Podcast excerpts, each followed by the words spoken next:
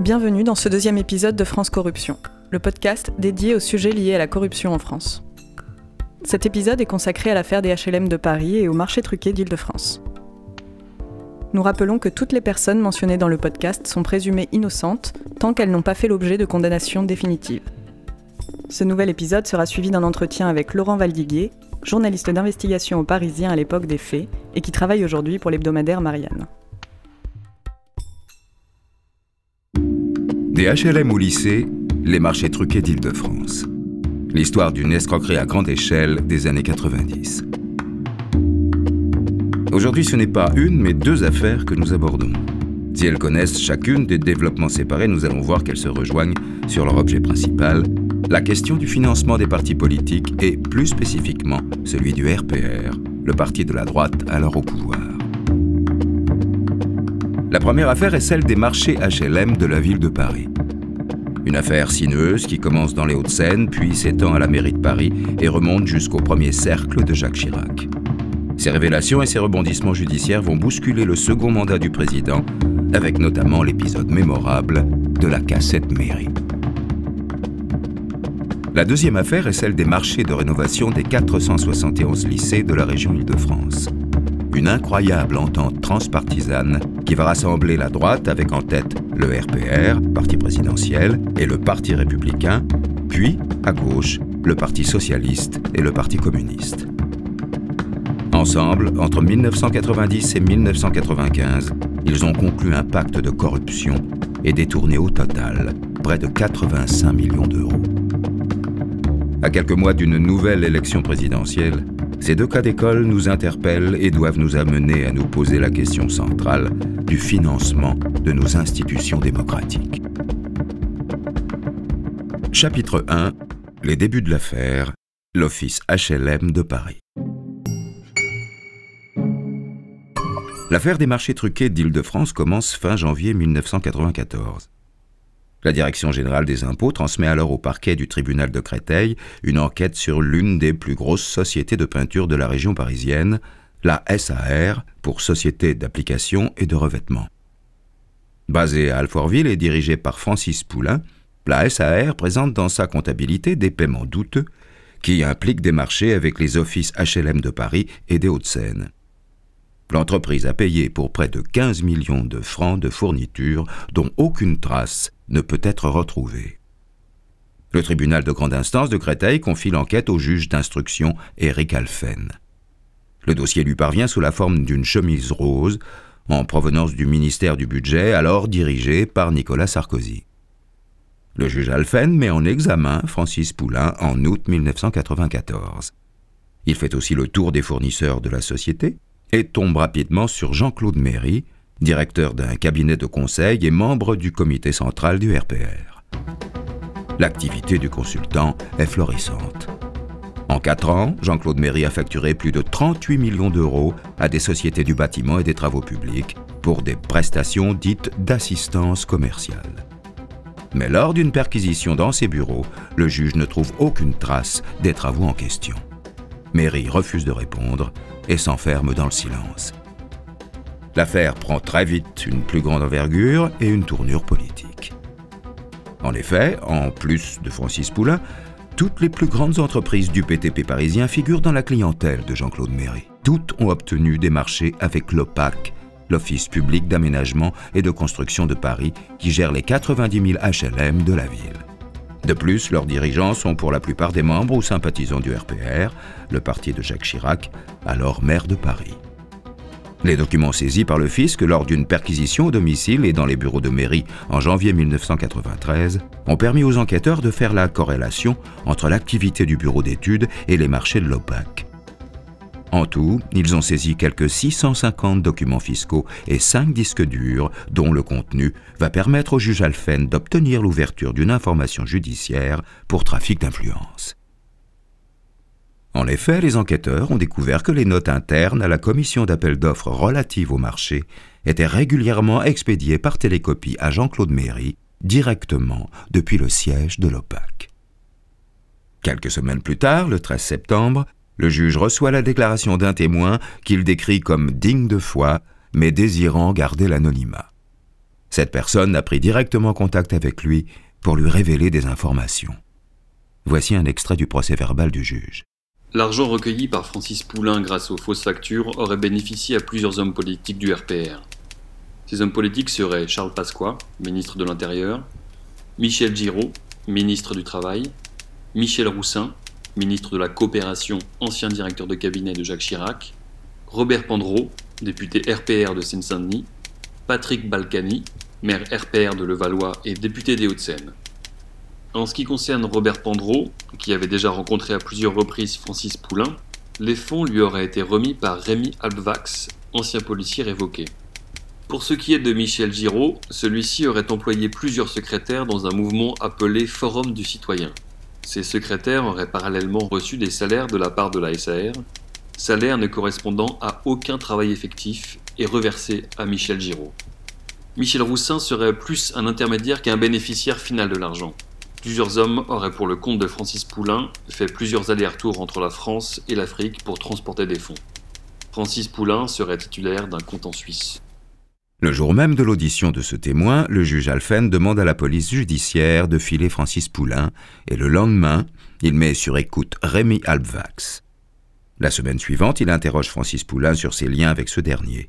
Et le 28 octobre, il met Rémi Albvax en examen et le place sous mandat de dépôt.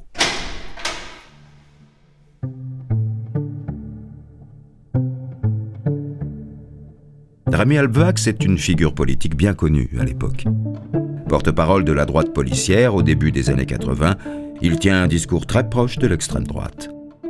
En 1983, il est révoqué de la police pour avoir participé à un acte collectif d'indiscipline caractérisé, en l'espèce une manifestation en armes, devant le ministère de la Justice. Mais il est réintégré par Charles Pasqua, nouvellement ministre de l'Intérieur sous Chirac, trois ans plus tard, aux côtés de trois autres révoqués. C'est Robert Pandreau, alors ministre délégué chargé de la sécurité du gouvernement Chirac, qui deviendra son mentor. Rémi Albvax se met en disponibilité et demande son détachement qu'il obtient pour le rejoindre au Conseil régional d'Île-de-France en 1991. Pandreau est alors président du groupe RPR, député de Seine-Saint-Denis et membre du bureau politique du Parti gaulliste. Il lui confie une mission auprès de l'association des élus RPR. Mais revenons à notre enquête. Le 9 novembre 1994, le juge Alphen met en examen une personne proche de Albvax. Il s'agit de Jean-Louis Bonini, le dirigeant de la coffrette. Cette société versait à Rémi Albvax depuis plusieurs années un salaire pour ses services d'attaché commercial et avait obtenu durant la même période près d'une soixantaine de marchés de chauffage dans les lycées de la région parisienne, au moment où ces derniers ont été concédés à des sociétés privées. La société de Jean-Louis Bonini était cliente du bureau d'études de Jean-Claude Méry, qui lui avait facturé deux fois 200 000 francs, soit environ 43 000 euros, là aussi pour assistance commerciale. La coffrette était également en affaire avec l'OPAC, qui lui avait attribué le marché d'entretien et de remise à niveau des cabines d'ascenseur dans l'ensemble des immeubles HLM de la ville de Paris. Elle partageait ce marché colossal de plus de 2 milliards de francs avec la CG2A, filiale de la Générale des Eaux dirigée par Alain Béguin, qui avait de son côté débloqué en 1990 quelques 16 millions de francs, 3,8 millions d'euros, de crédit d'études sur le fastueux projet immobilier de Port-Vendre dans les Pyrénées-Orientales, que Jean-Claude Méry avait baptisé Port Pierre-Méry à la mémoire de son père. En perquisitionnant chez Jean-Claude Méry, Eric Alphen met la main notamment sur son agenda 1992. À deux reprises sont inscrites deux initiales avec en face des sommes. RH 190 500, MR 260 000. RH comme Rémi Alvax, MR comme Michel Roussin. Jean-Claude Méry est mis en examen pour complicité d'abus de biens sociaux et écroué en septembre 1994. Dès ses premiers rebondissements, l'affaire des HLM de Paris prend très vite une tournure nationale.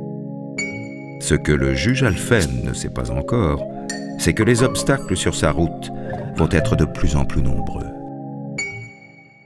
En suivant la piste des clients de Jean-Claude Méry, le magistrat ne va pas tarder à étendre ses investigations au Haut-de-Seine, fief de la droite française.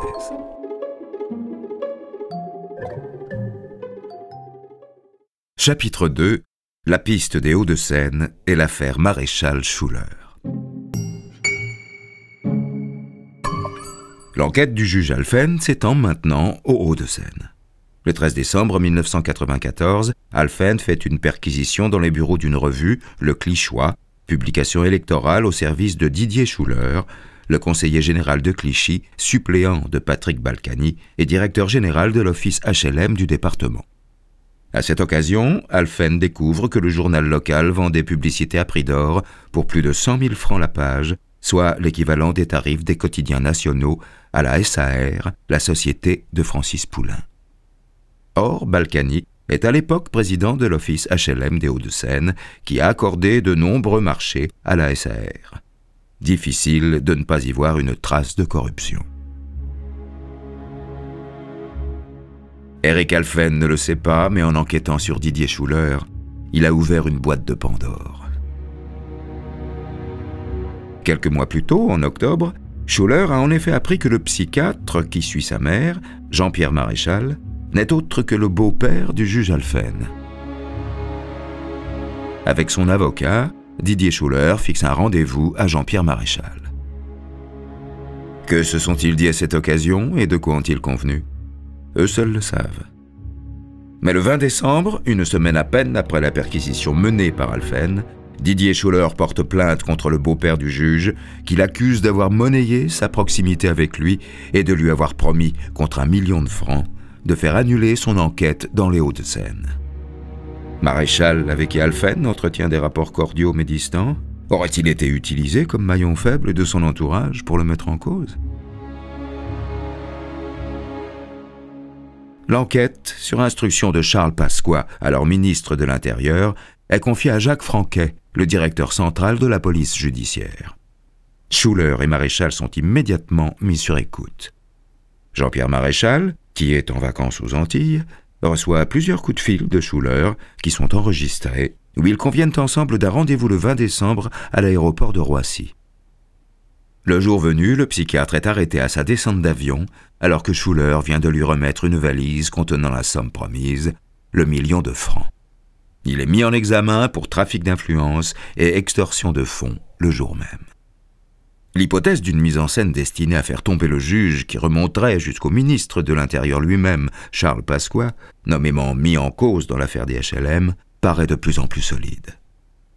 Pourtant, dès lors que l'affaire est révélée au grand public, de nombreuses voix demandent le dessaisissement du juge Alphen de l'affaire.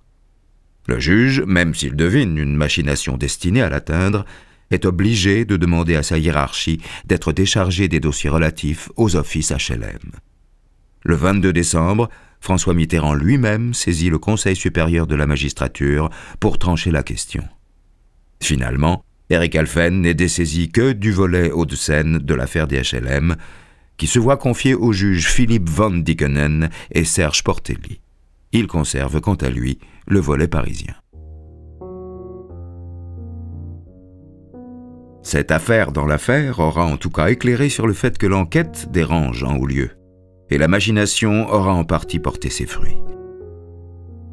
Isolé et sous pression médiatique, le juge sait désormais qu'on ne reculera devant aucun moyen pour le déstabiliser et le faire taire. Cela n'empêchera pas qu'il soit blanchi, puisqu'en février 1995, la Chambre d'accusation de Paris annule les écoutes téléphoniques. Son arrêt parle de provocation et dénonce la souricière tendue au beau-père du juge Alphen. Un an plus tard, en février 1996, la Cour de cassation confirme la nullité des écoutes et des enregistrements des entretiens effectués par des officiers de police judiciaire dès lors qu'ils ont été réalisés sans l'autorisation d'un juge. Elle confirme le raisonnement de la Chambre criminelle qui avait prononcé la nullité de l'intégralité de la procédure qui avait suivi en expliquant que l'interpellation de Jean-Pierre Maréchal a procédé d'une machination de nature à déterminer ses agissements délictueux et que par ce stratagème, qui a vicié la recherche et l'établissement de la vérité, il a été porté atteinte au principe de la loyauté des preuves.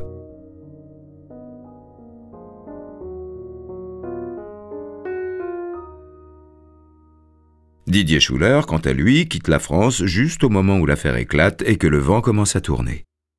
Un mandat d'arrêt international est émis contre lui en juin 1995, mais il est déjà parti. Il passe d'abord par Genève, où il vide ses comptes bancaires, puis par Londres, avant de gagner les Bahamas, où il est repéré deux ans plus tard, en 1997, avec sa compagne et ses deux enfants. Il part ensuite en République dominicaine, où il mène une vie de luxe sous un faux nom pendant plusieurs années. Il ne rentre en France qu'en 2002, après que son fils aîné Antoine ait raconté à des journalistes que son père vivait à Saint-Domingue. Nous reviendrons sur sa condamnation vers la fin de notre récit. L'affaire des marchés HLM des Hauts-de-Seine rebondit dans la foulée de l'affaire Schuller-Maréchal en février 1995 quand Françoise Montfort, la patronne d'une société d'assainissement, est arrêtée sur un parking de Nogent-sur-Marne. Suite à une dénonciation anonyme, elle est prise la main dans le sac alors qu'elle s'apprête à remettre 46 500 francs à un collecteur de fonds lié à l'office HLM du 92. Elle avait l'habitude de verser des commissions liquides depuis plus de 10 ans à l'office HLM pour environ 3 à 5% des marchés via un proche de Didier Schuller, Jean-Paul Schimpf. Quand ils arrêtent ce dernier, les enquêteurs trouvent sur lui un contrat de près de 1 million de francs destiné à l'achat de l'appartement de la compagne de Didier Schuller. Schimpf est en fait la cheville ouvrière du système de collecte de commissions occultes de l'office HLM du 92. D'autres enveloppes, pour 150 000 et 200 000 francs, sont saisies à son domicile, ainsi que des listes d'annonceurs et de chefs d'entreprise qui lui permettaient de surfacturer des espaces publicitaires dans le Clichois le journal de Schuller. La piste du 92 continue donc d'apporter son lot de révélations, tandis que le juge Alphen poursuit la piste du RPR de son côté. En juillet 95, il perquisitionne le siège du parti dans le 7e arrondissement de Paris. Il visite notamment le bureau de Louise Yvonne Cassetta, la comptable du parti, qui avait des rendez-vous réguliers avec Jean-Claude Méry. Dans les relevés téléphoniques de ce dernier, le nom de la comptable figurait avec régularité plusieurs fois par semaine. Mais Cassetta et ses collaborateurs avaient selon toute vraisemblance été prévenus de l'arrivée de la police. Les pages de son agenda 1995 avaient été arrachées jusqu'au mois de juin, de même que les pages du carnet téléphonique de sa secrétaire. Trois semaines plus tard, Alphen perquisitionne au Parti républicain pour interroger Jean-Pierre Thomas, le trésorier. Dans son bureau, il découvre un coffre rempli de billets. Il y en a en tout pour 2,4 millions de francs, soit plus de 350 000 euros. Le trésorier explique il s'agit de fonds secrets, on ne remet pas cet argent sur des comptes bancaires. Il s'agirait donc de ces fonds spéciaux dédiés au financement d'actions secrètes liées à la sécurité extérieure et intérieure de l'État, donc envoyés par Matignon. Nous y reviendrons dans le prochain chapitre. N'étant pas saisi de ces faits, le juge ne peut pas saisir les billets. Il demande un réquisitoire supplétif qui lui permettrait d'élargir son enquête, mais il lui est refusé. L'affaire est transmise à une collègue, puis classée sans suite, et Matignon refusera de fournir le registre qui pourrait attester qu'il s'agit de fonds spéciaux. L'enquête des marchés truqués est désormais scindée en deux. La piste des Hauts-de-Seine suit son propre cours, tandis que le juge Alphen se concentre sur la piste du financement occulte du RPR. Bientôt, un nouveau fief politique de la droite va être à son tour éclaboussé par l'affaire. Il s'agit de la mairie de Paris, dirigée à l'époque par Jean Tibéry. Chapitre 3 Les Tibéry et la mairie de Paris. En 1996, l'affaire des marchés truqués va atteindre la mairie de Paris. Pour comprendre comment, il faut nous intéresser à un personnage important du RPR et grand proche de Jacques Chirac. Il s'agit de Georges Perrol. Originaire de Corrèze, ingénieur du génie rural, il rencontre Chirac dans les années 60 quand ce dernier est envoyé par Georges Pompidou en Corrèze pour conquérir le département alors radical socialiste. Chirac nomme Georges Perrol directeur général de la Société de mise en valeur de l'Auvergne et du Limousin en 1970, et quatre ans plus tard, lorsqu'il devient ministre de l'Agriculture, il lui confie la création de l'Office national du bétail et des viandes. L'office restera célèbre pour le scandale dit des veaux fantômes, révélé en 1987 par un rapport des douanes. La signature frauduleuse d'un contrôleur de l'office avait permis à cinq sociétés d'importation de viande de veau de détourner 45 millions de francs d'aide de la communauté économique européenne. Parallèlement à l'ascension de son mentor, Georges Perrol entame lui-même une carrière politique locale. Dans le sillage corésien de Chirac, Perrol prend la mairie de Mémac en 1977, puis succède à son patron comme conseiller général du canton avant de devenir conseiller régional. En 1982, le voilà nommé par Chirac, alors maire de Paris, à la tête de l'Office HLM de Paris, l'OPAC, une grande institution créée en 1915 et qui a géré au fil du temps un nombre croissant de logements sociaux. À la veille de la guerre, son parc comptait environ 18 000 logements, puis 40 000 en 1965 et 56 000 en 1980. La maison est gérée comme une véritable administration. Georges Perrol restera 11 ans à sa tête et va la transformer en profondeur.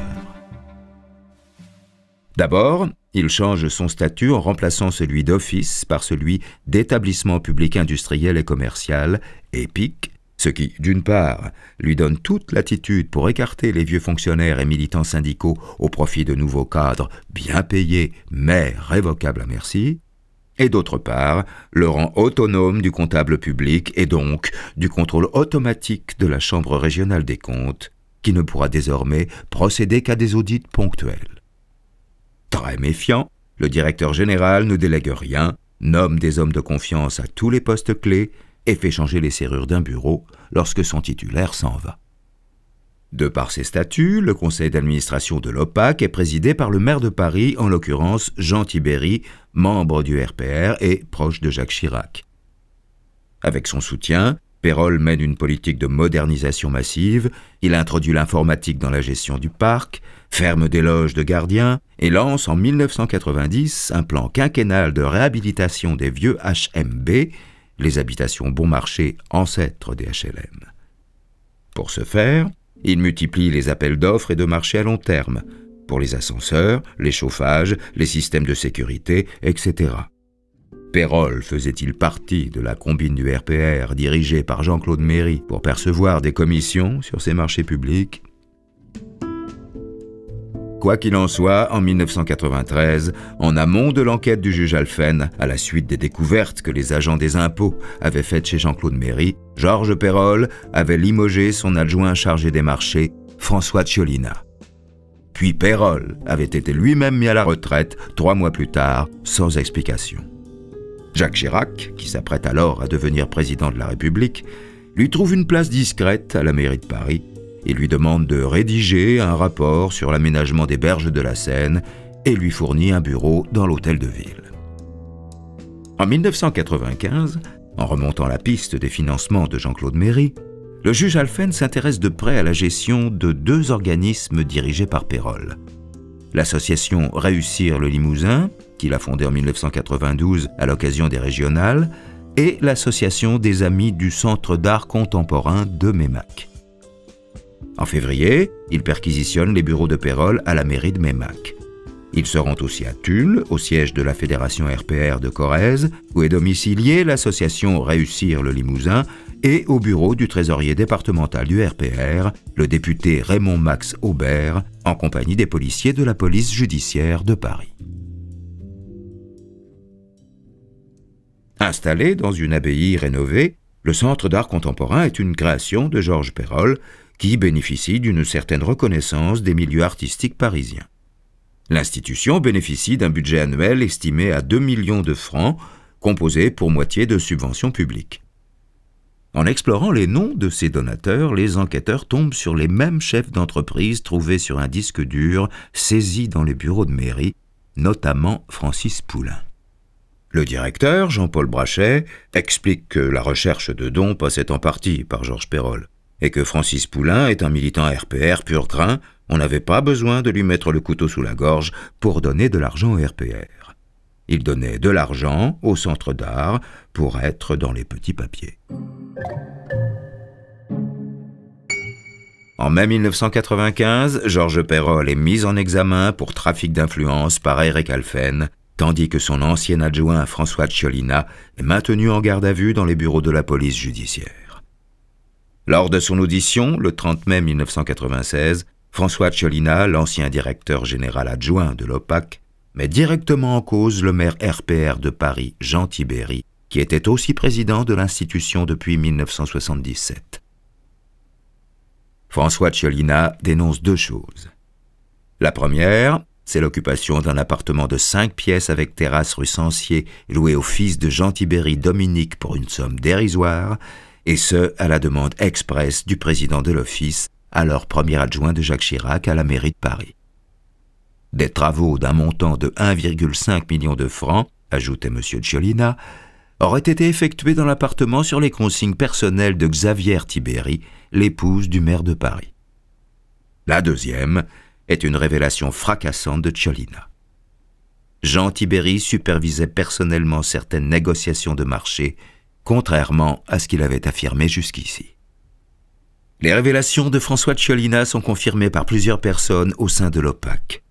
Roger Roy, adjoint du directeur de la construction, J'avisais mairie du nom des sociétés qui venaient retirer des dossiers et également du candidat que je proposais, ainsi que de l'avancement des dossiers et des négociations en cours sur tel et tel marché.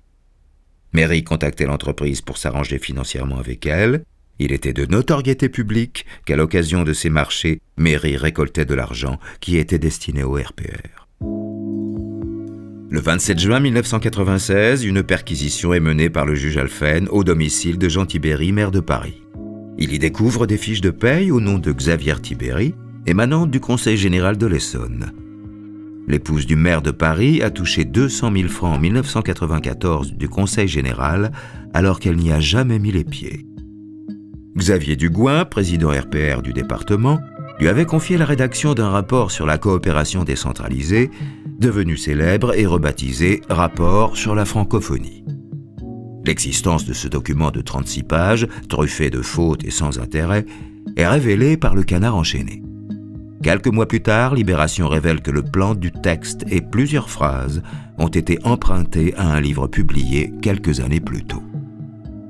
Pour comprendre le contexte dans lequel surviennent ces révélations, il faut préciser qu'une autre affaire, parallèle à celle de la mairie de Paris, est en train de débuter au Conseil général de l'Essonne. Xavier Dugouin, le président du Conseil général, y a en effet organisé un vaste système d'emplois fictifs dans son cabinet. Entre 1988 et 1998, il a employé 42 collaborateurs, dont 9 pourraient être considérés comme des travailleurs fantômes. Les salaires de 7 d'entre eux ont coûté 4,2 millions de francs aux contribuables essoniens. Mais revenons à Xavier Tibéry. Celui qui est saisi de son fameux rapport, c'est Laurent Davnas, le procureur de la République d'Evry. Davnas est un magistrat connu pour avoir systématiquement recours à des enquêtes préliminaires qui permettent au parquet et à la hiérarchie politique de garder le contrôle des enquêtes en court-circuitant le juge d'instruction. À la mi-octobre, Laurent Davnas organise avec son adjoint Hubert Desjardins une réunion de travail avec la police judiciaire de Versailles sur les enquêtes préliminaires sensibles conduites sous la direction du parquet. Ils évoquent notamment le dossier de Xavier Tibéry, pour lequel il est prévu de l'entendre vers la mi-novembre, et d'ouvrir une information judiciaire au début de l'année suivante si tout va bien. Ils évoquent aussi une deuxième affaire, celle d'un document se présentant comme un petit manuel de la corruption comme le décrit le journal Le Monde, à l'usage des élus du département, découvert chez Alain Josse, ancien vice-président RPR du Conseil général de l'Essonne. Ce manuel, avec des indications et des conseils susceptibles d'être utiles pour d'éventuels financements politiques occultes, liste une dizaine d'entreprises disposées à reverser un pourcentage sur les marchés publics.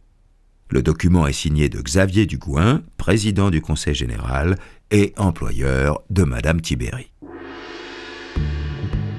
Le 26 octobre 1996, le magistrat Davnas part en vacances au Népal avec une vingtaine d'amis près de l'Everest. Mais pendant que son patron s'amuse, surprise. Son adjoint, le procureur Hubert Dujardin, ouvre le 6 novembre une information judiciaire sur le dossier de Tibéry, confiant donc l'instruction à un juge indépendant.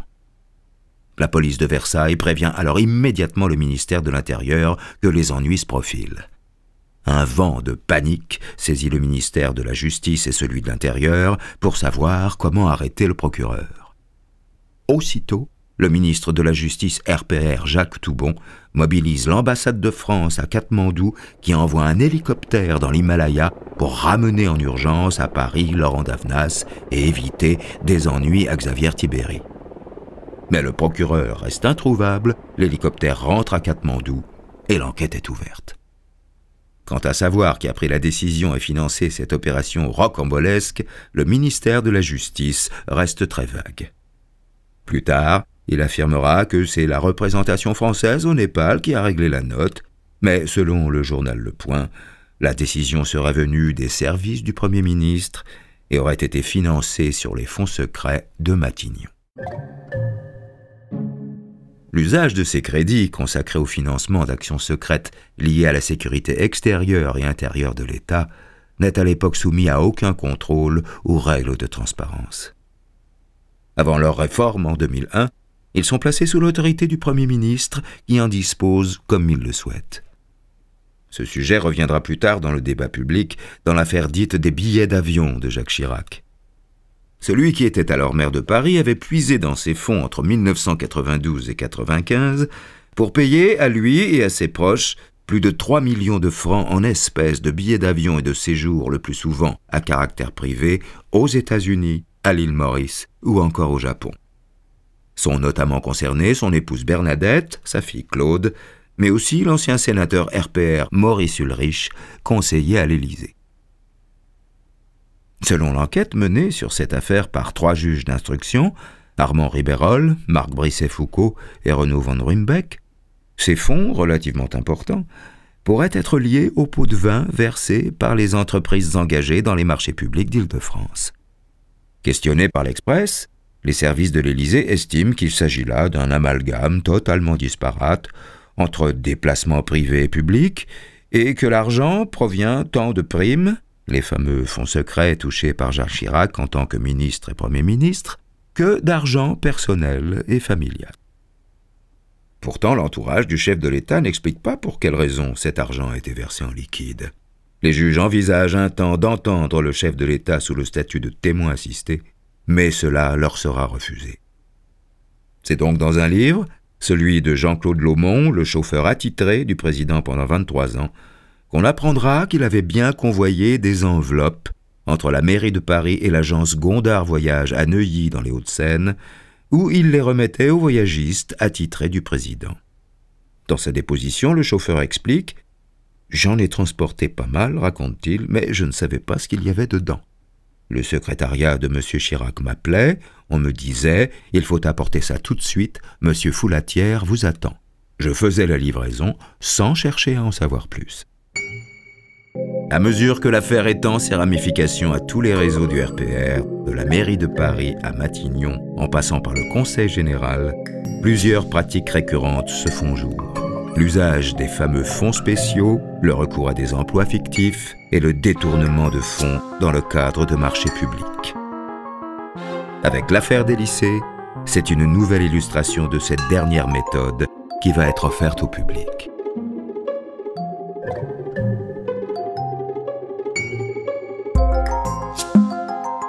Avant de retrouver la deuxième partie de notre récit sur les marchés truqués d'Île-de-France, nous vous proposons l'interview de Laurent Valdiguier pour préciser quelques points de cette abracadabrantesque affaire des HLM de Paris.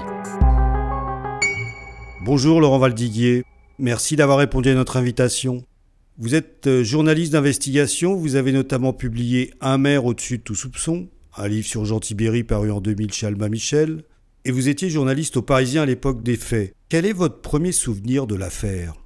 En fait, je travaillais à l'édition régionale de l'Essonne du Parisien et euh, mon premier souvenir, c'est le rapport de Xavier Tibéry pour le Conseil général de l'Essonne de Xavier Dugouin. Quand le juge Alphen, en fait, euh, le juge Alphen avait perquisitionné chez les Tibéry. Et ce qui avait fait scandale, c'est que pendant le, le, donc le juge avait demandé l'assistance des policiers, ce qui est normal, et ça avait déclenché une, les policiers avaient averti tout ça, et ils avaient finalement reçu ordre de ne pas assister le juge. Et donc le juge était dans l'escalier des Tibéries, place du Panthéon. Le juge Alphen a été averti par ces deux policiers qu'il allait devoir faire la perquisition sans eux. Donc il a perquisitionné tout seul avec sa greffière l'appartement des Tibéries. Je crois que Jean Tibéry, qui n'était pas censé être là et qui avait été prévenu, il est, crois que ça a été un peu rocambolesque. Il a rejoint son appartement par l'escalier de service pour ouvrir la porte au juge, etc. C'était quand même une opération, euh, une opération assez incroyable. Et c'est dans cette perquisition que le juge avait découvert que Xavier Tibéry avait touché euh, un peu d'argent. Enfin, je me souviens plus la somme exactement. Je crois 200 000 francs ou 250 000 francs pour faire un rapport euh, sur la francophonie au Conseil général de l'Essonne. Alors en fait, c'était le premier emploi fictif. Euh, ça s'appelait pas encore emploi fictif, puisque l'expression a été inventée à l'occasion de toutes ces affaires un peu plus tard. Mais euh, en tout cas, le juge Alphen avait découvert que pour habiller un travail, habiller un salaire de Xavier Tibéry, un rapport avait été fait. Alors de fil en aiguille, un de mes souvenirs, c'est que j'avais je recherchais les entreprises qui avaient fait les travaux. Les Tibéry avaient un fils qui avait un appartement dans un, dans un HLM de la ville. On a découvert aussi à cette occasion qu'il y avait HLM et HLM, hein, puisque toute la question était de savoir si c'était un appartement à la loyer réduit ou pas. C'est là qu'on a découvert que la ville de Paris avait un stock de très beaux appartements à des prix qui étaient, si ce n'est réduits, en tout cas cassés par rapport au prix du marché. Et alors, l'appartement du fils Tibéry, il avait une autre particularité, c'est qu'il y avait des gros travaux d'embellissement qui avaient été faits et notamment, euh, il y a toujours un détail dans chaque affaire. Le détail, cette fois-ci, c'était le Comblanchien. Alors, le Comblanchien, personne ne savait trop ce que c'était, mais en fait, le Comblanchien, c'était une marque de dallage qui avait été installée au sol de cet appartement du fils Tibéry. Donc, je me souviens avoir cherché les, des entreprises qui travaillaient pour les, pour les HLM. Et puis, de fil en aiguille, un jour, entre midi et deux, là, j'avais, j'avais convaincu un de mes collègues du Parisien euh, de m'accompagner euh, il m'attendait dehors euh, tout en lui disant non mais je vais sonner à la porte de cette, entreprise et puis je t'inquiète personne ne m'ouvrira jamais. Et en fait il y a un gars qui m'a ouvert ce jour-là. C'était une rencontre drôlement intéressante parce que c'était une des entreprises qui avait soumissionné et qui faisait des travaux pour qui avait des marchés des HLM et c'est cette entreprise qui avait notamment fait beaucoup de travaux dans l'appartement du fils Tibéry et la chance que j'avais eue, c'est que le gars en question avait racheté l'entreprise, donc, il avait racheté avec elle euh, bah, toutes les magouilles de la boîte en question, toutes les fausses factures qui étaient faites pour habiller les faux travaux. Et puis, euh, je me souviens très bien, je ne dis pas son nom, je n'ai jamais donné son nom, j'avais respecté son anonymat à l'époque, donc je le respecte encore aujourd'hui. Et il m'avait raconté comment, euh, bah, comment ils étaient obligés, pour avoir certains marchés avec les HLM et les offices HLM de la ville de Paris, comment ils étaient obligés bah, de renvoyer l'ascenseur, de faire des travaux ici et là, etc. Je suis longtemps resté en contact avec lui. D'ailleurs, je me souviens, c'est quelqu'un d'extrêmement sympathique, qui était touchant, qui avait peur des perquisitions, qui avait peur de tout ça. Et euh, je me souviens qu'ensuite, il avait été obligé de vendre la boîte en question. Et il m'avait raconté bien longtemps après qu'il y avait eu un opportun dégât des eaux et que toute la comptabilité de cette époque avait été, euh, avait été noyée, mise définitivement hors de portée des juges. On a effectivement cette perquisition du juge Alphen chez les Tibéri puis les travaux dans l'appartement du fils, et tout ça débouche ensuite sur les emplois fictifs du Conseil général de l'Essonne. Alors, c'est en fait, ça, c'est le. Ben justement, c'était dans l'Essonne. Le procureur de l'Essonne s'appelait Laurent Davnas. Il avait un adjoint qui s'appelait Hubert Dujardin. Et Laurent Davnas était, était assez proche de Xavier Dugouin, parce qu'en fait, il vivait à ce moment-là avec la chargée de communication du président du Conseil général de l'Essonne. Puis c'était une époque où il y avait plein d'affaires financières qui démarraient dans l'Essonne et le procureur était, il était entre, coincé entre deux mondes parce qu'il faut quand même se souvenir que c'est quand même une époque où les parquets étaient aux ordres. Le procureur de Créteil, qui était le chef du juge Alphen, a passé son temps à ce qu'on appelait ça saucissonner, c'est-à-dire à chaque fois que le juge Alphen découvrait des nouvelles pistes, ben, le procureur le, non seulement lui donnait pas de feu vert pour enquêter davantage, mais confiait ses dossiers bis à d'autres juges. Ça s'appelait saucissonner les affaires. Euh, alors le procureur d'Evry, Laurent Davnas, ben pareil, il était dans l'embarras, il avait reçu des consignes de la chancellerie de surtout pas enquêter davantage. Et puis il est parti en vacances dans l'Himalaya, parce que c'est un féru d'alpinisme. Et donc son adjoint Hubert Dujardin, lui, était pour ouvrir une enquête sur Xavier Tibéry. Il a d'ailleurs, c'était sa liberté, euh, c'était son droit absolu, puisque pendant les vacances de son, de son procureur, il était procureur en titre. il maîtrisait l'action publique, hein, qui est rendue au nom du peuple français, en tout cas dans le code. Et donc, Hubert de Jardin a dit qu'il allait ouvrir une information. Alors là, la chancellerie avait rien trouvé de mieux que d'envoyer euh, via l'ambassade de France au Népal, de l'envoyer un, un hélicoptère, un fameux hélicoptère, pour que le procureur d'Avnas signe un papier interdisant à son adjoint d'ouvrir cette enquête. Ça a fait évidemment un scandale, c'était une affaire énorme, ça a empoisonné toute sa vie durant la carrière du procureur d'Avnas, qui en a d'ailleurs fait un livre, Lettres de l'Himalaya, enfin ça a fait toute une histoire. En tout cas, ça a montré aux Français que les procureurs étaient bien trop euh, soumis aux règles de la chancellerie. Autrement dit, que l'action publique dans ces affaires financières était entravée dès lors que des juges s'intéressaient trop près aux politiques. Voilà.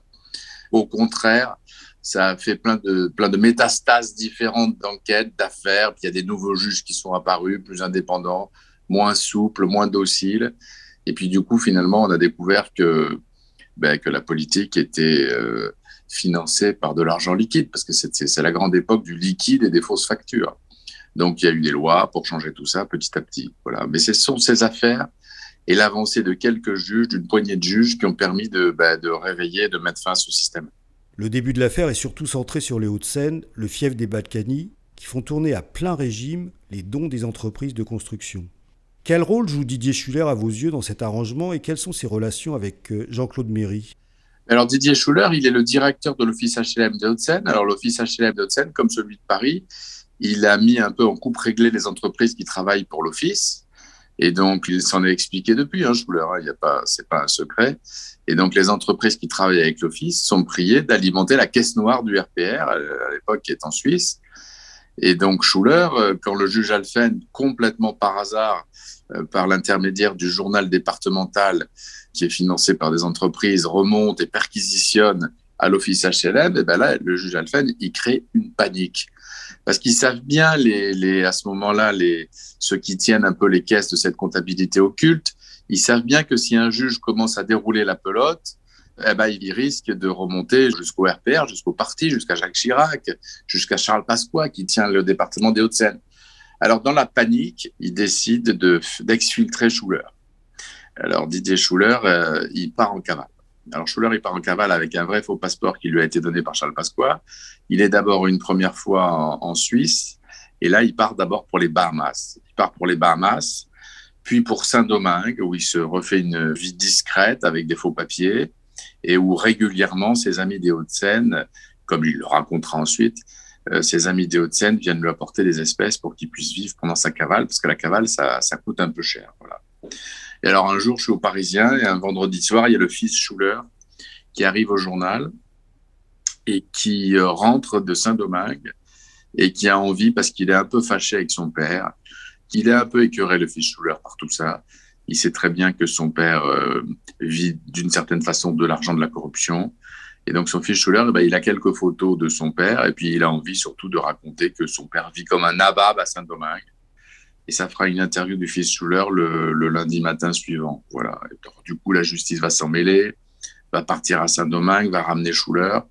Et puis Schuller, dans un premier temps, il fera un peu de prison. Il prendra tout sur lui et il sera le seul condamné de l'affaire des HLM, puisque dans ce premier procès qui a lieu à Créteil dans ces années-là, Patrick Balkany est complètement blanchi. Alors c'est que dans un second temps, un peu quelques années plus tard, quand il aura purgé sa peine, et qui voudra refaire de la politique à Clichy, que Schuller tente de d'obtenir l'aval de Balkany. Balkany lui dit dans un premier temps oui, puis non. Et donc là, Didier Schuller va décider de complètement se venger, de couper les ponts avec Stancia Monde. Et donc là, va chez le juge Van Runbeck et va révéler au juge les fameuses maisons cachées des Balkany, euh, d'abord à, aux Antilles, puis celle de Marrakech, et ça va donner tout le maelstrom qu'il faut qu'aujourd'hui, des années après tout ça, hein, Patrick Balkany est en prison à Fleury-Mérogis. Voilà. Donc en fait, cette affaire des HLM, euh, qui a une vingtaine d'années maintenant, ben, elle continue aujourd'hui, puisque pas plus tard qu'hier, Balkany est en prison. Dans ces affaires-là transparaît l'influence de Charles Pasqua, à l'époque ministre de l'Intérieur, avec un recours systématique à des méthodes d'intimidation. En tant que journaliste, Comment analysez-vous ce type de pression? Tout à l'heure, je disais qu'il y avait des, gars qui avaient des, les comptabilités coulées, tout ça. Donc, Oui, dans l'univers des entreprises et des, porteurs de valises. À l'époque, il y a deux façons de, financer les partis. Les deux sont plutôt hérités de la guerre, en fait. Il y a une façon plutôt RPR qui consiste à, faire confiance aux compagnons et il y a beaucoup de liquide. Et il y a la façon plutôt euh, parti communiste qui consiste à faire des factures, des fausses factures, pour que, pour que tout soit entré en comptabilité. C'est un peu deux familles, c'est un peu deux mondes. Et en fait, entre la politique et les entreprises et les gros marchés, tout ça, navigue un demi-monde de faux facturiers qui sont des, qui sont des types qui, sur le papier, servent à rien. Qui sont à la tête de bureaux d'études ou qui sont à la tête simplement de carnets d'adresses et qui, en réalité, ne servent qu'à remonter le cash et à faire euh, le lien entre les politiques et les entreprises. Voilà. Et donc, ce demi-monde, il est dangereux. Il est dangereux parce que Évidemment, il ne vit que de la corruption, il ne vit que des mallettes. Et euh, bah, lui, il n'a pas du tout envie que. C'est un monde assez concurrentiel parce qu'ils sont assez nombreux, l'air de rien. Parce qu'on découvrira plein de réseaux, plein de faux facturiers différents, plein de, plein de, circuits différents. Mais euh, ceux-là, ils sont un peu dangereux. Donc, ceux-là, ils peuvent euh, casser les voitures, faire des dégâts des eaux ou intimider un peu. Mais bon, euh, c'est plus sur les témoins. Là. Dans, ces années-là, j'avais mis six mois à essayer de convaincre l'ancien directeur euh, du personnel de la ville de Paris, l'ancien DRH, la Georges Guémard, qui avait finalement accepté de faire une interview au visage découvert dans le Parisien, disant qu'il euh, y avait plein d'emplois fictifs à la mairie de Paris et au cabinet de Jacques Chirac. C'est d'ailleurs cette interview qui avait fini par faire l'affaire des emplois fictifs de la mairie de Paris et qui a valu à Jacques Chirac des années et des années après puisqu'ils avaient inventé pour lui l'immunité euh, pendant son mandat et ils avaient repoussé après son départ de l'Élysée les poursuites possibles. Donc, des années plus tard, après cette interview de Kemar, Jacques Chirac avait été condamné à 18 mois avec sursis. Ben, Kemar, ce jour-là, euh, il a reçu la visite de la police, etc. Et puis, il m'a toujours dit qu'il avait été un peu, un peu bousculé pour ne pas réitérer euh, sur procès verbal ce qu'il venait pourtant de dire dans le journal. Donc oui, il y a des gens qui ont été embêtés, bien sûr. Disons que le système a lutté pendant longtemps pour pas que ça soit, pour, pour que ça continue, ce qui est normal. Les campagnes, elles coûtaient tout aussi cher qu'aujourd'hui. Aujourd'hui, on voit bien qu'une présidentielle, ça coûte, euh, et, elles, sont plafonnées aujourd'hui à 20 millions d'euros, et ça peut en coûter 50, puisque l'affaire Big Magnon, ça montre que la présidentielle de Nicolas Sarkozy en 2012, elle a coûté 45 millions d'euros. Donc 45 millions d'euros, ça fait 7 fois 4, 28, ça fait 280 millions de francs. Donc, elles coûtaient, à l'époque où elles n'étaient pas plafonnées, elles pouvaient coûter les campagnes euh, dans ces eaux-là. Donc, il, fallait bien que l'argent remonte.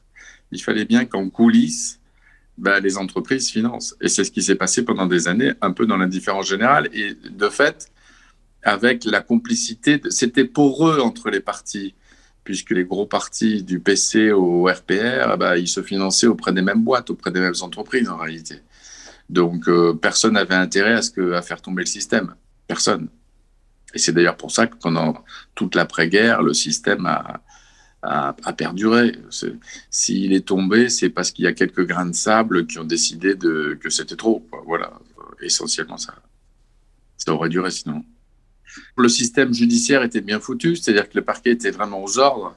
D'ailleurs, le juge Alphen a fini par se faire complètement retoquer les restes de son enquête. Hein. C'est c'est d'ailleurs le magistrat Gilbert Azibert, dont on a entendu parler plus tard, qui était à la manœuvre à la chambre d'instruction pour torpiller l'enquête du juge Alphen. Donc la magistrature, c'était un tout petit monde avec à son sommet une poignée d'hommes au parquet qui étaient là pour veiller au grain et faire en sorte qu'aucun juge d'instruction indépendant n'ait entre les mains une enquête sensible. C'est aussi simple que ça. Et c'était cadenassé plutôt de main de maître. Alors aujourd'hui, c'est la mentalité des juges qui a commencé par changer. C'est-à-dire qu'aujourd'hui, même si on revenait à un système ancien, c'est pas sûr que les jeunes magistrats du parquet aujourd'hui soient si obéissants que leurs aînés. Mais leurs aînés, pendant des années, ils ont été extrêmement obéissants. Ils ont été extrêmement soumis aux ordres du politique, euh, souvent dans l'espoir de décrocher des postes, puisqu'en réalité, ils dépendaient uniquement du bon vouloir des nominations. Quand on dit les parquets étaient aux ordres, c'était vraiment des parquets aux ordres. C'est-à-dire un juge d'instruction qui était saisi d'une petite enquête avec des, factures de travaux sur des chantiers et qui découvrait, euh, en perquisitionnant un peu par hasard, un lot de fausses factures qui remontaient à un parti politique, il fallait nécessairement, parce qu'il n'était pas saisi de ces faits, il fallait qu'il demande au parquet des, feux verts. Ben, il suffisait qu'il le demande pour ne pas l'avoir. Ou alors, soit ça traînait des mois, soit il n'avait pas de réponse, soit dans le meilleur des cas, quand il finissait par avoir une réponse, c'était à minima, soit c'est la technique du, du saucissonnage, c'est un autre juge qui héritait de ce nouveau volet. Donc tout a été fait pendant toutes ces années pour que euh, les instructions ne se passent pas. Voilà. Cela fait déjà plus de dix ans que la France a été condamnée par la CEDH sur le sujet de l'indépendance des magistrats du parquet. Quelle appréciation portez-vous sur l'évolution de ce débat? Ben, La mentalité des parquetiers a changé, donc c'est à mon avis, c'est plus possible de tenir le, parquet avec des rênes aussi courtes qu'elles étaient autrefois. Enfin, autrefois, il y a, encore 15 ou 20 ans.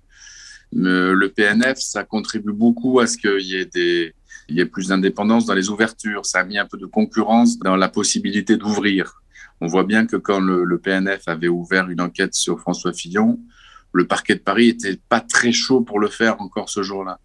Mais c'est vrai que sur le, sur le papier, euh, les parquets devraient être indépendants. C'est évident. Enfin, pour moi, c'est évident. Ça devrait être entériné, l'indépendance. C'est-à-dire, il ne devrait pas y avoir de retour en arrière possible. Or, aujourd'hui, on voit bien quand même qu'il y a quelques petits retours en arrière. Il y a un goulet d'étranglement aujourd'hui dans les capacités d'enquête de la police.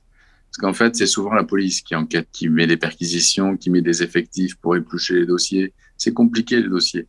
Et donc, on voit bien qu'il y a des goulets d'étranglement. Il y a un gros goulet d'étranglement que sont les services de police ou de gendarmerie compétents sur ces affaires compliquées. De façon générale, la délinquance financière, elle est complètement sous-traitée, hein. pas seulement pour les affaires politiques. Dans leur dernier rapport de la Cour des comptes de novembre dernier, euh, la Cour des comptes dit que sur toutes les enquêtes financières en général, les escroqueries, tout ça, il y a des milliers, des centaines de milliers de dossiers en déshérence faute de compétences des services de police. En fait, c'est comme si les services de police en général était pas du tout, du, de gendarmerie, n'était pas formaté pour ces enquêtes euh, financières un peu délicates. Donc, vous voyez, le, pour avoir un parc indépendant, s'il n'y a pas d'enquêteur pour éplucher les trucs, ça ne changera rien. tout est lié, en fait. Merci beaucoup, Laurent Valdiguier. Des HLM au lycée, les marchés truqués d'Île-de-France. Chapitre 4 L'affaire des lycées d'Île-de-France. Il n'y a pas que les HLM qui intéressent les réseaux de corruption. Peu après l'extension de l'affaire à la mairie de Paris, voici qu'elle s'étend désormais au marché des lycées. Avec des méthodes très proches de celles que nous venons de découvrir, mais à un échelon plus haut, celui de la région Île-de-France. Et cette fois-ci, plusieurs partis politiques sont directement impliqués. Cette nouvelle affaire voit le jour grâce à une femme, Claude Annick Tissot. Femme politique de la droite parisienne, Claude Annick Tissot a rejoint le RPR en 1976. En 1989, elle est élue conseillère de Paris dans le 11e arrondissement et trois ans plus tard obtient un siège de conseillère régionale. Elle est nommée vice-présidente du Conseil régional d'Île-de-France, d'abord en charge de l'administration puis des universités. En 1995, elle est nommée présidente de la commission des marchés publics. Très vite, elle découvre le poteau rose. Des ententes flagrantes entre entreprises, quand pour un appel d'offres parmi un groupe d'entreprises concurrentes, seule une dépose un dossier en bonne et forme. Des entreprises qui connaissent à l'avance l'objectif chiffré de la région, signe qu'elles en ont été informées par des membres de la commission. Enfin et surtout, un consultant privé, Patrimoine Ingénierie, à qui sont attribués près de 80% des marchés de la région. Ce dernier point pose d'autant plus problème que la société Patrimoine Ingénierie a participé de façon active à la mise au point des METP, les marchés d'entreprises de travaux publics. Cette formule originale prisée de la région assure à l'entreprise qui emporte un marché non seulement les travaux de construction, mais aussi l'entretien rémunéré par un loyer à long terme entre 15 et 30 ans. La construction et la prestation de services sont donc impossibles à dissocier. Le paiement rémunère les deux, la société qui emporte le marché est donc assurée d'une jolie rente. Gilbert Sananez, le patron de l'entreprise, entretient des liens amicaux et personnels avec certains proches de Michel Giraud, le directeur de la commission. Lors de ses visites au conseil régional, Sananez se comporte en habitué des lieux. Sur la plupart des marchés, sa société endossait le rôle d'assistant maître d'ouvrage rôle central dans la bonne exécution des chantiers qui veillent notamment à la mise en concurrence des entreprises prestataires. Dans une note du 11 mars 1996, Claude Annick Tissot écrit au président Giraud pour lui signaler de graves anomalies. Vous savez aussi que certains de vos collaborateurs, au premier rang desquels Madame Laure et Monsieur de la Gorse, faisant peu de cas de la souveraineté de la commission d'appel d'offres, de l'indépendance de ses membres élus et du respect du Code des marchés publics, ont milité pour qu'une proportion raisonnable des marchés soit attribuée à patrimoine ingénierie, en indiquant par exemple que cette entreprise pourrait riposter et qu'il ne fallait rien changer aux habitudes régionales pour ne pas éveiller de soupçons. J'avoue ne rien comprendre à ce genre d'attitude pour le moins ambigu. Au sujet de la société Patrimoine Ingénierie, elle écrit Ceci me rappelle mes premiers temps à la présidence de la commission d'appel d'offres, où je faisais l'objet de conseils de Madame Laure et de Monsieur de la Gorse, entre autres, sur l'attribution de tel ou tel marché dont j'ai conservé la liste, parfois avant même que des offres soient déposées. Naturellement, ayant considéré que ces conseils s'apparentaient à des pressions inadmissibles, je n'en ai jamais tenu compte. Très vite, son intégrité vaut à Claude Annick de se retrouver isolé dans ses nouvelles fonctions et de se faire qualifier de Madame propre du RPR. Dans un entretien aux Parisiens, elle explique avoir fait l'objet d'une pression directe de Michel Giraud lors d'une séance de la commission d'appel d'offres qui devait examiner le dossier du lycée de Rueil-Malmaison dans les Hauts-de-Seine. Le président lui aurait téléphoné durant la séance afin qu'elle renonce à procéder à un tirage au sort afin de favoriser une entreprise. Je n'ai pas tenu compte de cet appel, déclare-t-elle.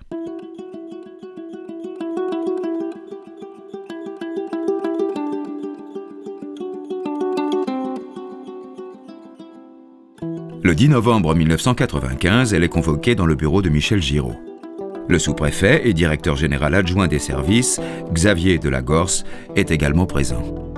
L'objectif est de lui faire lâcher prise, mais elle n'en démord pas et s'exclame Le conseil régional n'est pas le Club Med. Je ne suis pas un gentil membre, je m'occupe de la commission des appels d'offres. Il y a de graves dysfonctionnements dans la passation des marchés. À tout moment, je m'attends à un recours devant la justice. Constatant qu'il ne parviendra pas à la faire taire, le président Giraud met tout en œuvre pour se débarrasser d'elle. Rendu le 29 avril 1996, ce rapport très général n'examine en profondeur aucun des signalements concernant la commission d'appel d'offres. En revanche, le texte dresse un portrait au vitriol de l'action de Claude Annick Tissot au sein de la commission. Mais la femme politique, qui avait vu le coup venir, avait rendu publique une lettre dénonçant les faits qu'elle avait observés avant même l'apparition du rapport. Et elle avait accordé une interview aux Parisiens où elle expliquait que Jacques Chirac lui avait personnellement demandé de démissionner de la commission. Enfin, elle avait fait voter au Conseil régional une résolution prévoyant la suppression des contrats d'assistance à la maîtrise d'ouvrage et l'arrêt immédiat de 135 contrats en cours, dont 105 passés avec la fameuse société Patrimoine Ingénierie. Le 11 mai 1996, elle démissionne de la commission. En parallèle, un élu francilien des Verts, Jean-Jacques Porcher, s'était confié au mois de mars au juge Alphen et avait parlé aux magistrats des enregistrements des réunions de la commission d'appel d'offres faits par Claude Annick Tissot. Le juge les fait immédiatement saisir. Sur l'enregistrement de la commission du 18 octobre 1995 se trouve notamment la trace du coup de téléphone passé par le président Giraud à Madame Tissot pour lui suggérer de renoncer au tirage au sort pour l'attribution des marchés. Au mois de décembre, à la demande de trois élus écologistes, le parquet de Paris ouvre une enquête préliminaire contre Michel Giraud. Parallèlement, une enquête est confiée au Conseil de la concurrence, ancêtre de l'autorité de la concurrence, qui s'étend à l'ensemble des marchés conclus par la direction des affaires scolaires. Enfin, en 1997, deux juges d'instruction sont nommés, Armand Ribérol et Marc Brisset-Foucault. La même année, la Cour des comptes publie un rapport accablant sur la gestion des marchés de construction et de rénovation des par la région. Il valide toutes les déclarations de Claude Annick Tissot et relève notamment deux autres éléments qui posent problème. Le premier, c'est qu'un grand nombre d'appels d'offres ont été déclarés infructueux par l'OPAC. Ainsi, l'Office peut passer par une procédure spéciale, dite des marchés négociés, sans mise en concurrence, où le donneur d'ordre négocie les conditions de marché directement avec les opérateurs économiques. Cette procédure, qui introduit de l'opacité dans la décision d'attribution de marchés publics, est pensée pour n'être utilisée que de façon exceptionnelle, mais de 1992 à 1994, elle est utilisée pour 40% du montant total des marchés de rénovation-maintenance des lycées franciliens, souvent avec de brutales augmentations des prix. Le deuxième problème, ce sont ces dix personnes employées par des entreprises privées qui ont été mises à disposition du Conseil régional via des marchés d'études. Recrutées pour des périodes de 1 à 3 ans, elles ne figuraient pas dans le tableau officiel des effectifs du Conseil régional d'Île-de-France. Surtout, certaines des sociétés dont les salariés étaient ainsi intégrés étaient par ailleurs titulaires de marchés conclus avec la région. Une fois dans la place, certains salariés ont pu être conduits à participer à la rédaction ou à l'instruction de dossiers de marché, souligne le rapport de la Cour des comptes. Le rapport dénonce aussi comme illégale la pratique des METP, les marchés d'entreprises de travaux publics que nous avons évoqués avant. 80% d'entre eux ont été attribués aux six premiers groupes de BTP français. Les offres étaient passées par vagues d'une dizaine de marchés en moyenne, et les magistrats notent que les commissions d'appel d'offres répartissaient les candidatures selon des critères où apparaît avoir prédominé le souci d'assurer un équilibre entre les grands groupes de BTP plus que de s'assurer de la qualité des offres. Entre 1998 et 1999, la justice avance vite à mesure qu'elle tire le fil des entreprises concernées par l'entente. En mars 1998, les dirigeants de la SICRA, une filiale de Vivendi, sont mis en examen pour abus de confiance, trafic d'influence et corruption active, et écroués. En juin, les bureaux de plusieurs membres de l'exécutif régional et de patrimoine ingénierie sont perquisitionnés.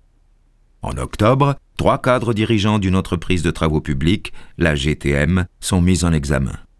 Lors de l'audition, ils admettent avoir contribué au financement de plusieurs partis politiques en versant des fonds à Louise Yvonne Cassetta, ancienne directrice administrative du RPR, à Jean-Pierre Thomas, ex-trésorier du Parti républicain, ainsi qu'à un proche du Parti socialiste.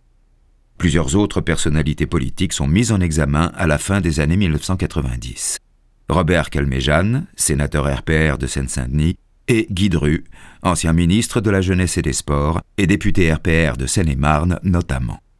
Enfin, en octobre 1999, sept cadres d'entreprises majeures du BTP, dont Bouygues, Fougerolles, Dumez, sont mis en examen pour entente anticoncurrentielle.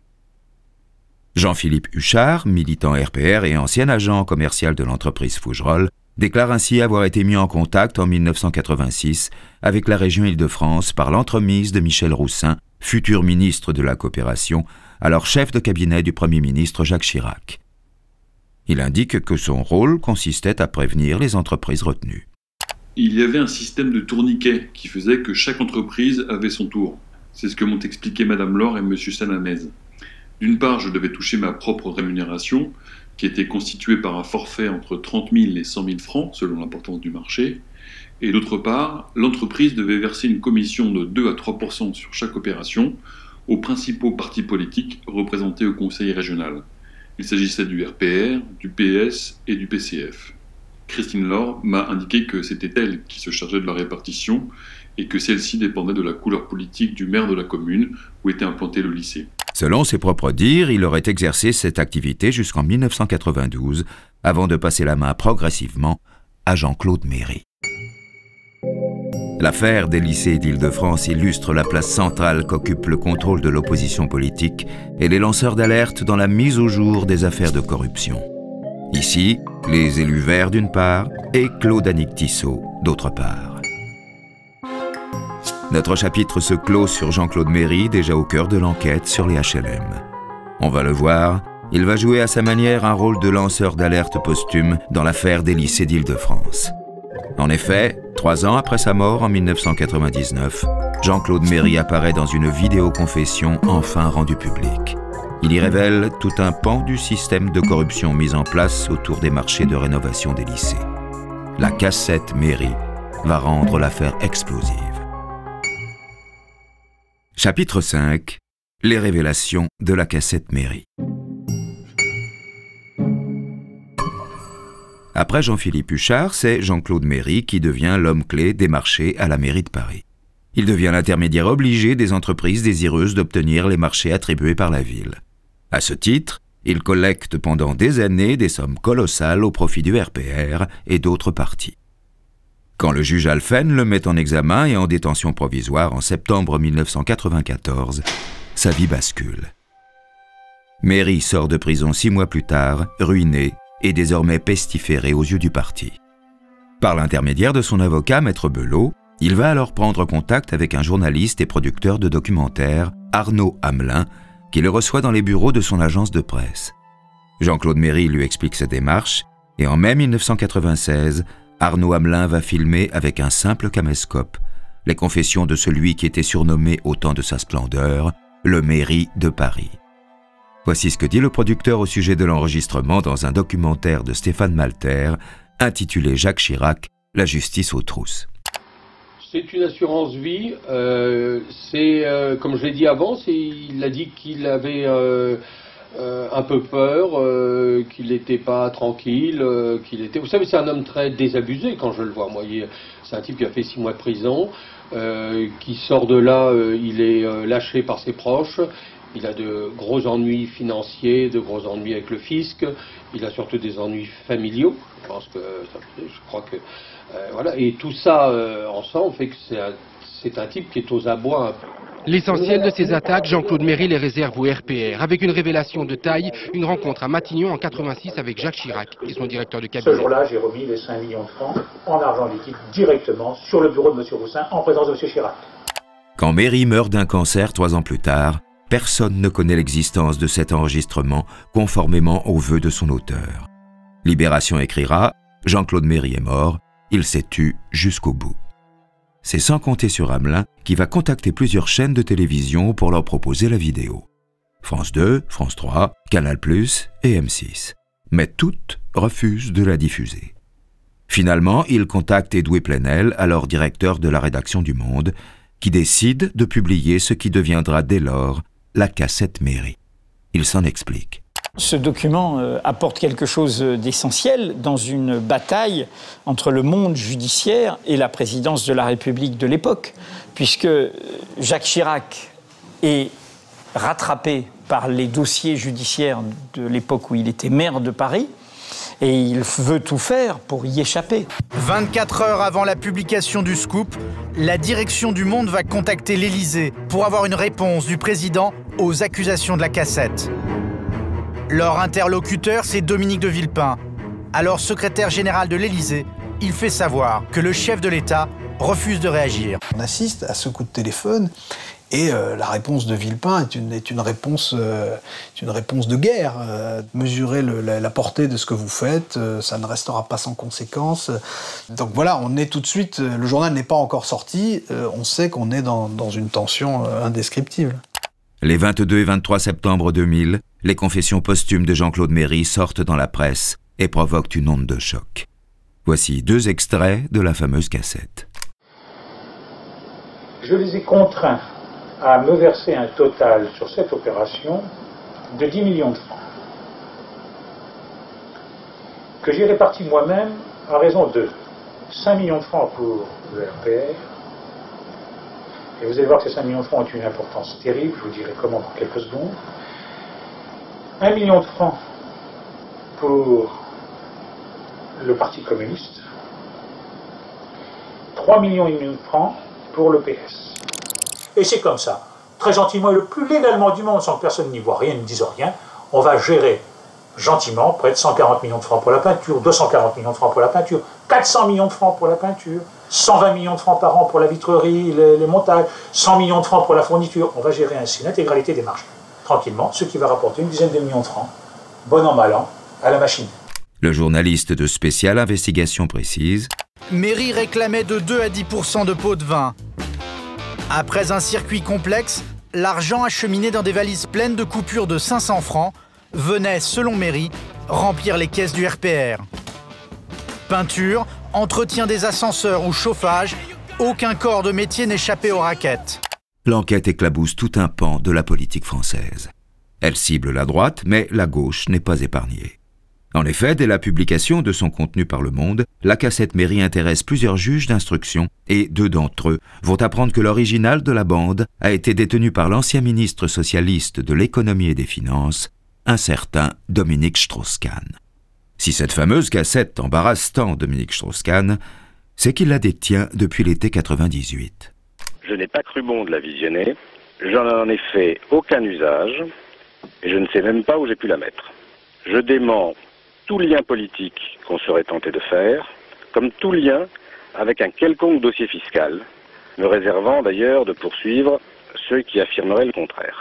On apprendra par la suite que c'est en avril 1998 que Strauss-Kahn avait reçu l'original de la cassette confession par maître Alain Belot, l'avocat de mairie, mais aussi ancien avocat de Karl Lagerfeld au moment du redressement fiscal du couturier. Dominique Strauss-Kahn est soupçonné d'avoir octroyé en 1999 une remise fiscale de 160 millions de francs à Lagerfeld en échange de la remise de cette cassette. En 2001, la section financière du parquet de Paris requerra la saisine de la Cour de justice de la République pour enquêter sur les faits. Mais le procureur général choisira de ne pas le faire. L'affaire en restera là. Dans l'immédiat de la révélation de la cassette, c'est donc surtout la droite qui est mise sous pression. Et en particulier le leader du RPR, Jacques Chirac, président de la République, qui à son tour est obligé de réagir. Le 21 septembre 2000, sur France 3, face à Élise Lucet, il déclare Aujourd'hui, on rapporte une histoire abracadabrantesque. On fait parler un homme mort il y a plus d'un an. On disserte sur des faits invraisemblables qui ont eu lieu il y a plus de 14 ans. Ces allégations sont indignes et mensongères. La cassette mairie arrive à un moment charnière pour les deux affaires et embarrasse profondément le pouvoir. Mais alors que les indices s'accumulent contre le chef de l'État, Jacques Chirac reste intouchable de par l'immunité que lui confère sa fonction. Le temps des procès approche, et avec eux la fin d'une ère où certains hommes politiques baignaient dans une forme d'impunité hors de portée du contrôle judiciaire. Chapitre 6 Conclusion des deux affaires et procès. L'épisode de la cassette mairie fait prendre conscience à l'opinion publique de l'existence d'un vaste schéma de corruption au plus haut niveau de l'État et d'une entente entre plusieurs partis politiques, parfois adversaires, pour financer illégalement leurs activités politiques.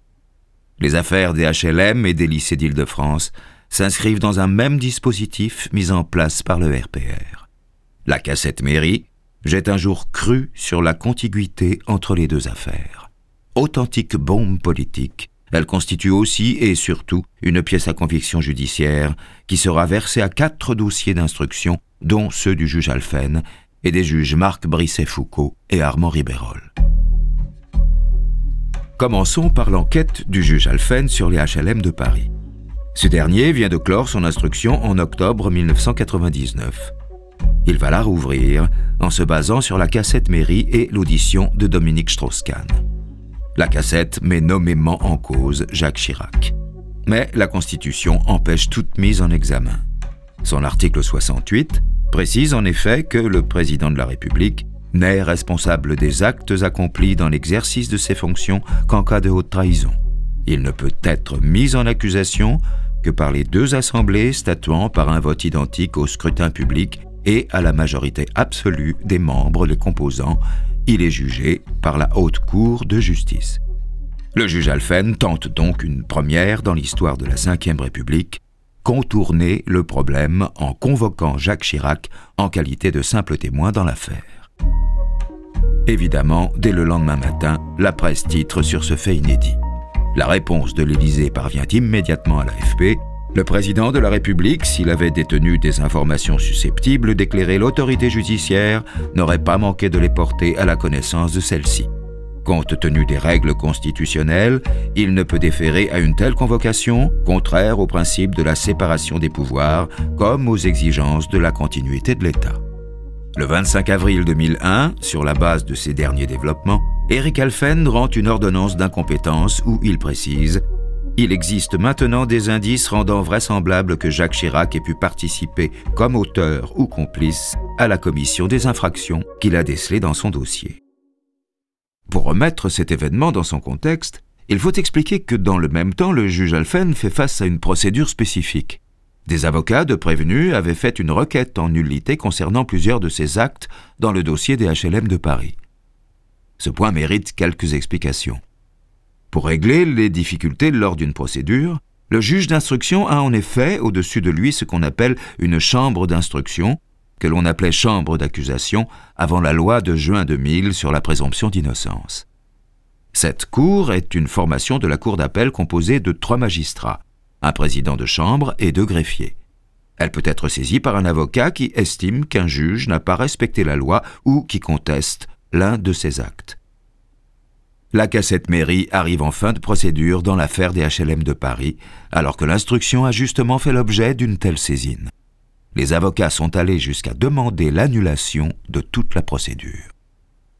Le président de la chambre d'accusation a donc fait suspendre l'information, c'est-à-dire qu'il empêche le juge Alphen de continuer son enquête le temps que cette demande soit traitée par la chambre. Il prend cette décision en octobre 1999. Problème? À l'époque, les avis de suspension de la chambre d'instruction ne sont pas envoyés directement au juge. Ni fax, ni courrier, ni coup de téléphone. L'avis est simplement déposé dans la bannette entre la chambre et le tribunal. Le papier se perd dans la masse, le juge Alphen n'en prend donc pas connaissance et continue son instruction en saisissant la cassette. Quelques jours plus tard, il apprend qu'il est en fait suspendu depuis plus d'un an, ce qui, par ailleurs, en dit long sur les délais d'examen des requêtes par la chambre d'instruction. Quand l'avis est enfin rendu, 90% de la procédure se voit validée, à ceci près que les juges ont annulé les mises en examen de l'ancien ministre Robert Pandreau et de son ancien collaborateur Rémi Alpvax. Il en va de même pour l'audition de Michel Giraud, qui avait été interrogé par le juge en qualité de témoin, et de tous les actes concernant Michel Roussin. En revanche, les poursuites contre Jean Tibéry sont, elles, avalisées. Éric Alphen peut donc reprendre son enquête. Mais de nouvelles demandes d'annulation de la procédure sont déposées et en septembre 2001, tous les actes autour de la saisie de la cassette sont annulés au motif que l'instruction était suspendue à cette date. La chambre d'instruction de la Cour d'appel de Paris refuse de prendre en compte que l'avis n'était pas parvenu au juge. Et surtout, elle ignore la possibilité qui est laissée lors d'une suspension de procédure d'accomplir des actes en cas d'urgence, ce qui aurait pu être le cas pour la cassette. Pire, la Chambre dessaisit le juge Alphen de l'affaire au profit de son collègue Armand Ribérol, qui hérite d'un dossier désormais amputé de pièces essentielles. En janvier 2002, le juge Alphen, désabusé, démissionne et quitte la magistrature. Dans ses interviews à la presse, il énumère les obstacles mis sur sa route lors de son instruction et dénonce le peu de moyens accordés à la justice anticorruption. Il reprend ces différents éléments dans un livre, Sept ans de solitude, publié la même année. Pendant les deux ans qui vont suivre, le juge Ribérol s'évertue à reprendre les actes annulés par la Cour d'appel de Paris. Il mène à ce moment-là de front tous les dossiers impliquant Jacques Chirac. Les HLM, les lycées, les billets d'avion réglés en liquide et la SEMPAP, une imprimerie sous forme de société d'économie mixte soupçonnée de détournement de fonds publics où sont impliqués Michel Roussin et Jean Tibéry. Pour lui, comme pour beaucoup d'autres dans la magistrature, le départ d'Éric Alphen a été un choc. Et le cumul des dossiers lui pèse, comme il l'explique dans une interview au Parisien. Effectivement, je ne pense pas que ce soit une bonne chose, ni que ce soit vraiment raisonnable, de concentrer toutes ces enquêtes sur une seule tête. La question n'est pas le nombre ou le volume de dossiers, mais le fait que, concentré de la sorte, il puisse déclencher une trop grande hostilité. La personnalisation n'est pas une bonne chose. Nous ne pouvons pas travailler dans ce contexte. Concernant l'affaire des HLM, le juge Ribérol clôt son instruction en janvier 2004. Le procès se tient au début de l'année suivante. Au total, 53 personnes ont été mises en examen, dont de nombreux entrepreneurs, l'ex-maire de Paris Jean Tibéry et Michel Roussin, directeur de cabinet de Jacques Chirac à l'Hôtel de Ville, qui bénéficiera finalement d'un non-lieu. 37 prévenus sur 49 sont condamnés à des peines de prison avec sursis et des amendes par le tribunal correctionnel de Paris. Parmi eux, Georges Perrol, l'ancien directeur général de l'OPAC, deux ans de prison avec sursis et 20 000 euros d'amende. Francis Poulain, l'entrepreneur proche du RPR, 15 mois de prison avec sursis et 200 000 euros d'amende, confirmés en cassation. Didier Schuller, 5 ans de prison, dont deux fermes. Il fait appel et en 2007, la peine passe à 3 ans de prison, dont un ferme, et une amende de 150 000 euros, 5 ans de privation des droits civiques. Il se pourvoit en cassation, mais le pourvoi est rejeté. Jean-Paul Schimpf, le collecteur de fonds de Didier Schuller, est condamné à six mois de prison avec sursis et 100 000 euros d'amende. Jean Glock, directeur d'une entreprise de menuiserie, 100 000 euros pour préjudice moral, solidairement avec les autres condamnés. D'autres prévenus se voient infliger des peines allant de deux mois à deux ans avec sursis, assorties d'amendes allant de 3 000 à 60 000 euros. Enfin, onze accusés sont relaxés après une dispense de peine prononcée par le tribunal. Voici pour l'affaire des HLM. Pour ce qui est de celle des lycées d'Île-de-France, la situation est différente. Au début de l'année 2000, Le Monde publie un article qui fait le point sur l'avancée de l'enquête et révèle à quel point l'affaire est tentaculaire. Tout marché confondu entre 1989 et 1996, près de 28 milliards de francs de contrats auraient été attribués dans des conditions irrégulières, soit 5,6 milliards d'euros. À chaque fois, c'est entre 2 et 3% du montant de chaque marché, soit plus de 76 millions d'euros au total, qui aurait alimenté les caisses du Parti socialiste, du RPR, du Parti républicain et du PCF. Dans plusieurs cas, ce soutien financier aura pris la forme d'emplois fictifs. Quand la cassette de Jean-Claude Méry arrive dans le débat public, les juges Marc Brisset-Foucault et Armand Ribérol la versent à leur dossier. Les déclarations de Méry viennent en effet compléter leur propre découverte, qui les conduisent en novembre à mettre en examen Michel Roussin et plusieurs anciens trésoriers, officiels ou officieux du RPR, du PS et de l'ex-PR. Comme le disait Méry dans son témoignage posthume, il donnait à manger à tout le monde. À cette date, plus de 30 personnes, cadres du BTP et élus locaux, ont déjà fait l'objet d'une mise en examen. En novembre, viennent s'ajouter à cette liste Christine Laure, l'ancienne conseillère aux affaires scolaires de Michel Giraud, et Gilbert Sananès, responsable du bureau d'études patrimoine ingénierie, qui est écroué à la suite de son audition. Christine Laure mettra directement en cause dans son témoignage à la fois Michel Giraud et l'ancien ministre RPR Michel Roussin, dont elle précise qu'il informait directement Jacques Chirac des dons des entreprises au RPR. Quelques jours plus tard, c'est au tour de Louise-Yvonne Cassetta, la trésorière surnommée la cassette du RPR, de Jean-Pierre Thomas, trésorier du Parti républicain, et de Gérard Péberne, membre du PS, d'être placé en garde à vue. Ancien chef d'entreprise du BTP, Gérard Péberne confirme l'existence du système au sein du PS, mais il accuse les trésoriers ainsi que Jean-Marie Le Guen, ex-secrétaire de la Fédération de Paris, Laurent Azoulay et Aïssa Khalifa, directeur financier. Il déclare Ce n'est pas moi qui ai participé à la répartition entre les partis. Cela s'est forcément joué à un niveau supérieur au mien. En décembre, Michel Roussin est mis en examen et écroué. La situation devient compliquée pour Jacques Chirac. Philippe Séguin du RPR estime la situation gravissime et appelle à une grande explication. Jean-Louis Borloo de l'UDF demande à Jacques Chirac de parler aux Français et Arnaud Montebourg du PS lui conseille de prendre un bon avocat. Quelques jours plus tard, le 14 décembre, Chirac est obligé de réagir. Sur TF1, il déclare En tant que président du RPR, je ne me suis jamais occupé, ce n'était pas ma fonction, des problèmes de financement. Et il ajoute Je vais vous dire très franchement une chose, je ne peux pas y croire. Qu'il y ait eu des ententes avec une entreprise par-ci, une entreprise par-là, c'est tout à fait probable. Mais qu'il y ait eu un système où les partis politiques de la majorité et de l'opposition se seraient mis ensemble pour se partager je ne sais quel gâteau, si c'est démontré, je serai le premier à le condamner, mais honnêtement, je n'y crois pas beaucoup. Le 12 février 2004, le juge Ribérol ordonne le renvoi de 47 personnes devant le tribunal correctionnel de Paris, dont Michel Roussin, Louise-Yvonne Cassetta, Michel Giraud et des chefs d'entreprise. Le procès s'ouvre en mars 2005 et le 26 octobre, le tribunal condamne 43 prévenus, dont 14 font appel. Michel Giraud est condamné à 4 ans de prison avec sursis, à la privation de ses droits civiques pour 5 ans et à 80 000 euros d'amende. Il fait appel, mais sa peine est confirmée en 2007. Michel Roussin est condamné à la même peine, mais à 50 000 euros d'amende, confirmée elle aussi en appel. Gérard Péberne, l'ex-président de l'Association nationale de financement du PS et seul représentant de la gauche poursuivi, est condamné à 15 mois de prison avec sursis et 8 000 euros d'amende. François Donzel est condamné à une peine de trois ans de prison, dont deux avec sursis. Gérard Longuet, l'ancien président du PR, est relaxé. Louise Yvonne Cassetta, la cassette du RPR, avait été auparavant condamnée en 2001 à six mois de prison avec sursis par la Cour d'appel de Versailles.